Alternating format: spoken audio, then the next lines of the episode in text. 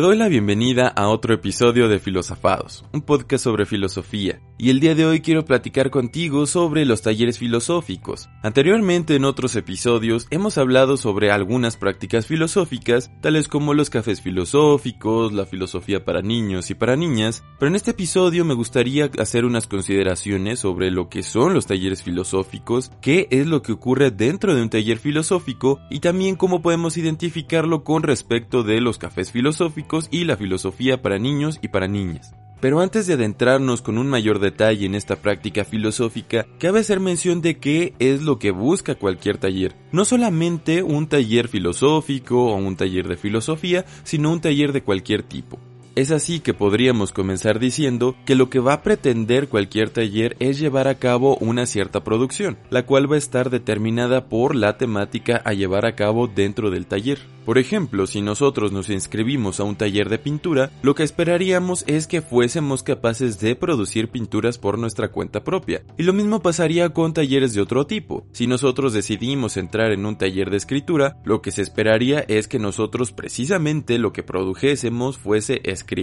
Pero para que se pueda llevar a cabo es necesario también que se cuenten con los materiales adecuados, así como que se adquieran las habilidades necesarias para su realización. Es así que podemos identificar a la figura de un coordinador, de un organizador del taller, que ya va a tener una cierta experiencia previa en esta producción, que en la mayoría de los casos va a ayudar a brindarle los materiales a los talleristas y que también va a transmitir o va a verificar que se estén desarrollando las habilidades necesarias para llevar a cabo esta producción. Por lo tanto, podríamos decir que dentro de un taller de cualquier tipo, podríamos identificar que sus integrantes son tanto la persona que va a coordinar, que va a organizar el taller, como los mismos talleristas que participan de esta producción y están adquiriendo dichas habilidades. Para que todo esto quede más claro, cabe mencionar el ejemplo de un taller de repostería. Supongamos que nos inscribimos a dicho taller y eventualmente queremos ser capaces de producir por nuestra cuenta propia un pastel. Para ello contamos con que la persona que organiza el taller se dedica a la repostería de una manera profesional. Por lo tanto, nosotros consideraríamos que ya tiene bastante experiencia en esta producción, que ya sabe cuáles son los materiales que se van a necesitar para llevarla a cabo, así como también ya fue adquiriendo las habilidades necesarias.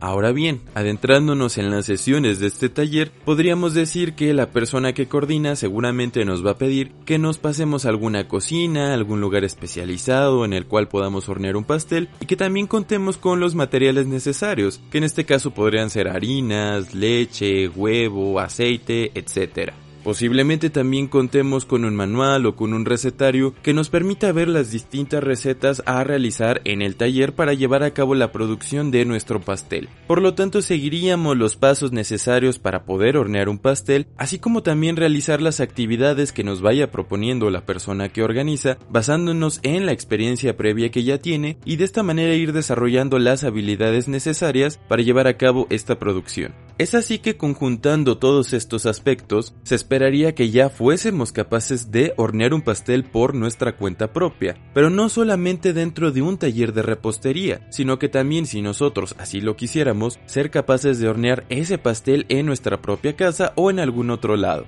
Pero en este punto podríamos comenzar a hacernos la válida pregunta de qué es lo que se va a producir en un taller de filosofía, porque parece un poco más claro cuando hablamos de talleres de otro tipo. Si hablamos de un taller de repostería, pues queda un poco más claro que podemos producir pasteles, postres de otro tipo. Si hablamos de un taller de pintura, lo que se espera es producir pinturas, de un taller de escultura, producir esculturas y así sucesivamente. Posiblemente esto se deba a la polémica y a la dificultad que ha tenido la filosofía para darse una definición concreta a sí misma, pues podemos encontrar posturas que defienden que la filosofía es más bien un quehacer de tipo teórico y que no cuenta con una parte práctica, pero también hay aquellas posturas que sí logran dimensionar una parte práctica dentro del quehacer filosófico y una cierta aplicación de la filosofía. Son estas últimas posturas las que permiten justificar la existencia de los talleres filosóficos como prácticas filosóficas genuinas, además de que también se les puede identificar con una metodología concreta y se realiza una producción de tipo filosófico. La cual es con más exactitud la producción de ideas propias y filosóficas. Pero ¿qué se está entendiendo entonces por una idea propia y una idea filosófica? La que va a ser una idea filosófica va a ser aquella que surja como una respuesta ante una problemática, una cuestión, una pregunta de tipo filosófico, y al mismo tiempo esto nos lleva a cuestionarnos qué es una pregunta filosófica. Estas son las que se caracterizan por ser de tipo sustancial abiertas. Esto quiere decir que son preguntas que se un tanto cuanto más por la esencia de las cosas y no por términos cuantitativos o cualitativos de las mismas. Un ejemplo de esto es cuando nos preguntamos qué es la libertad, y no nos preguntamos más bien cuántas libertades hay. Esto es porque la pregunta que es sustancialmente abierta es un poco más compleja de responder y esto requiere que hagamos un fuerte proceso de reflexión, de reflexión filosófica a través del diálogo. Y las preguntas que son cerradas, que se responden simplemente con un sí o un no, no requieren de este proceso de reflexión filosófica. Por lo tanto, las ideas, las respuestas que surjan a partir de esta reflexión filosófica propiciada por preguntas de tipo sustancial y abiertas son las ideas filosóficas que se van a considerar como la producción de un taller filosófico. Pero ¿cuál es la metodología a utilizar dentro de los talleres filosóficos? Podríamos considerar para estos fines como la metodología filosófica por excelencia al método socrático, también conocido como mayéutica. Y este método consiste en el surgimiento de ideas a partir de un diálogo que se lleva a cabo mediante la constante pregunta, pero preguntas de tipo sustancial. Podríamos decir que la mayoría de los talleres filosóficos, si no es que en su totalidad los talleres filosóficos, adoptan este sentido socrático, este método mayéutico, de tal manera que puedan llevar a cabo esta reflexión filosófica a través del diálogo y por lo tanto continuar con la producción de ideas filosóficas. Pero recapitulando este, este punto, podríamos mencionar que efectivamente podemos identificar una metodología concreta para los talleres filosóficos, así como cuál es la producción filosófica que se está llevando a cabo. Pero todavía sería necesario mencionar otros dos puntos importantes, los cuales son el papel que juega la persona que coordina u organiza los talleres de filosofía, así como cuáles son los materiales que se utilizan en el mismo. Y comenzando con estos últimos, cabe hacer las consideraciones de que pueden ser bastante variados los materiales que van a propiciar la reflexión filosófica que eventualmente desencadenan en la producción filosófica. Pueden ser desde libros, ciertos tipos de textos, películas, música, pinturas, etc pero deben de contar con las características necesarias para llevar a cabo la reflexión filosófica, es decir, que parte de su contenido deben ser preguntas sustanciales abiertas o conllevar a, a preguntas de este tipo. Por lo tanto, aquellos materiales que cuenten con esto son aquellos que van a ser materiales de mucha utilidad en los talleres de filosofía. Pero ¿quién es la persona que va a escoger estos materiales basándose en estos criterios para que se pueda llevar a cabo la producción filosófica en los talleres de filosofía?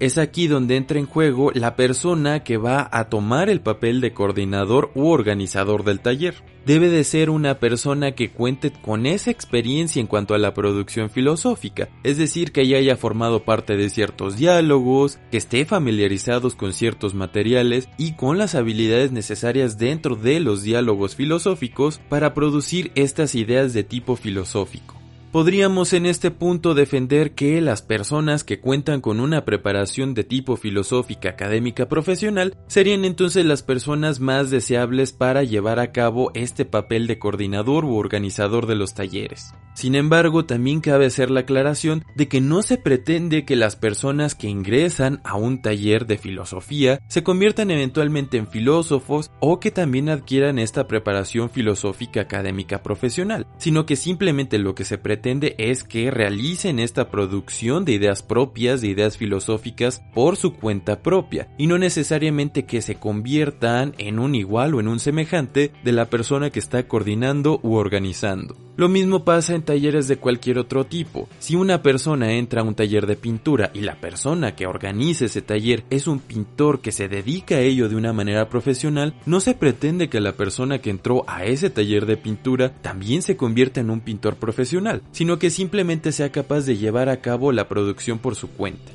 Y llegado a este punto, cabe que nos hagamos la pregunta de cómo es que podemos diferenciarlo de otras prácticas filosóficas tales como los cafés filosóficos y la filosofía para niños, prácticas de las cuales hemos hecho otras consideraciones y que parecería que llegan a tener varios puntos en común. Y comenzando con hacer una distinción con respecto de los cafés filosóficos, cabe recordar que estos surgen a partir de cierta informalidad, de cierta cotidianidad, y su intención es la de satisfacer esta curiosidad por participar de un diálogo filosófico, de discusiones de problemáticas filosóficas, que pueden llegar a ser de un interés un tanto cuanto más popular, y que a pesar de que cuentan con una cierta sistematización para garantizar el orden dentro de las sesiones, también hay un cierto rango de libertad, pues es una conversación de tipo informal. En el caso de los talleres de filosofía, sí hay una metodología un poco más concreta, un poco más estricta, y hay un objetivo más particular que el que se puede encontrar en los cafés filosóficos, puesto que lo que se busca es precisamente llevar a cabo la producción filosófica y que además los talleristas sean capaces de realizarla por su propia cuenta en ausencia de este taller de filosofía. Y en el caso de los cafés filosóficos, las personas se pueden acercar simplemente por el gusto de escuchar las discusiones filosóficas. Y si bien en los talleres de filosofía no hay una obligación porque todos los talleristas participen del diálogo de esta reflexión filosófica, sí hay una mayor preocupación por hacer que tengan una participación más activa y no se limiten simplemente a contemplar o escuchar lo que está pasando, sino que también tienen que llevar a cabo, realizar esta producción filosófica. Podríamos decir entonces que los talleres de filosofía tienen una sistematización o una metodología más estricta que los cafés filosóficos y que además es más preciso el objetivo que persiguen los talleres filosóficos que propiamente los que podemos encontrar dentro de los cafés filosóficos. Y para proseguir con la diferencia con respecto del proyecto de filosofía para niños y para niñas, cabe mencionar que de hecho bastantes talleres de filosofía se basan en este proyecto y adoptan su metodología, adoptan los materiales a utilizar dentro de las sesiones de los talleres, pero no necesariamente van encaminados al mismo objetivo en particular. En los talleres de filosofía el objetivo es llevar a cabo una determinada producción, la producción de ideas propias, la producción de ideas filosóficas, y es cierto que también es parte de lo que se realiza en el proyecto de filosofía para niños y para niñas, pero además de eso hay un fuerte interés por desarrollar lo que se conoce como pensamiento multidimensional cada una de estas dimensiones del pensamiento y las habilidades que conllevan. Por lo tanto, los talleres de filosofía tal vez se preocuparían un poco más por esta producción de tipo filosófica, por las ideas filosóficas, y no tomarían tanto en cuenta este desarrollo del pensamiento multidimensional, que de hecho es uno de los conceptos fundamentales para el proyecto de filosofía para niños y para niñas podría argumentarse que efectivamente dentro de los talleres de filosofía también podríamos encontrar el desarrollo de esta manera compleja de concebir al pensamiento, pero no necesariamente es el objetivo principal que está buscando un taller de filosofía o un taller filosófico. Finalmente, para concluir con este episodio, te recuerdo que si aún no sabes mucho sobre los cafés filosóficos, sobre este proyecto tan interesante de la filosofía para niños y para niñas, Filosofados tiene un episodio especial para cada una de estas donde hay bastantes consideraciones al respecto.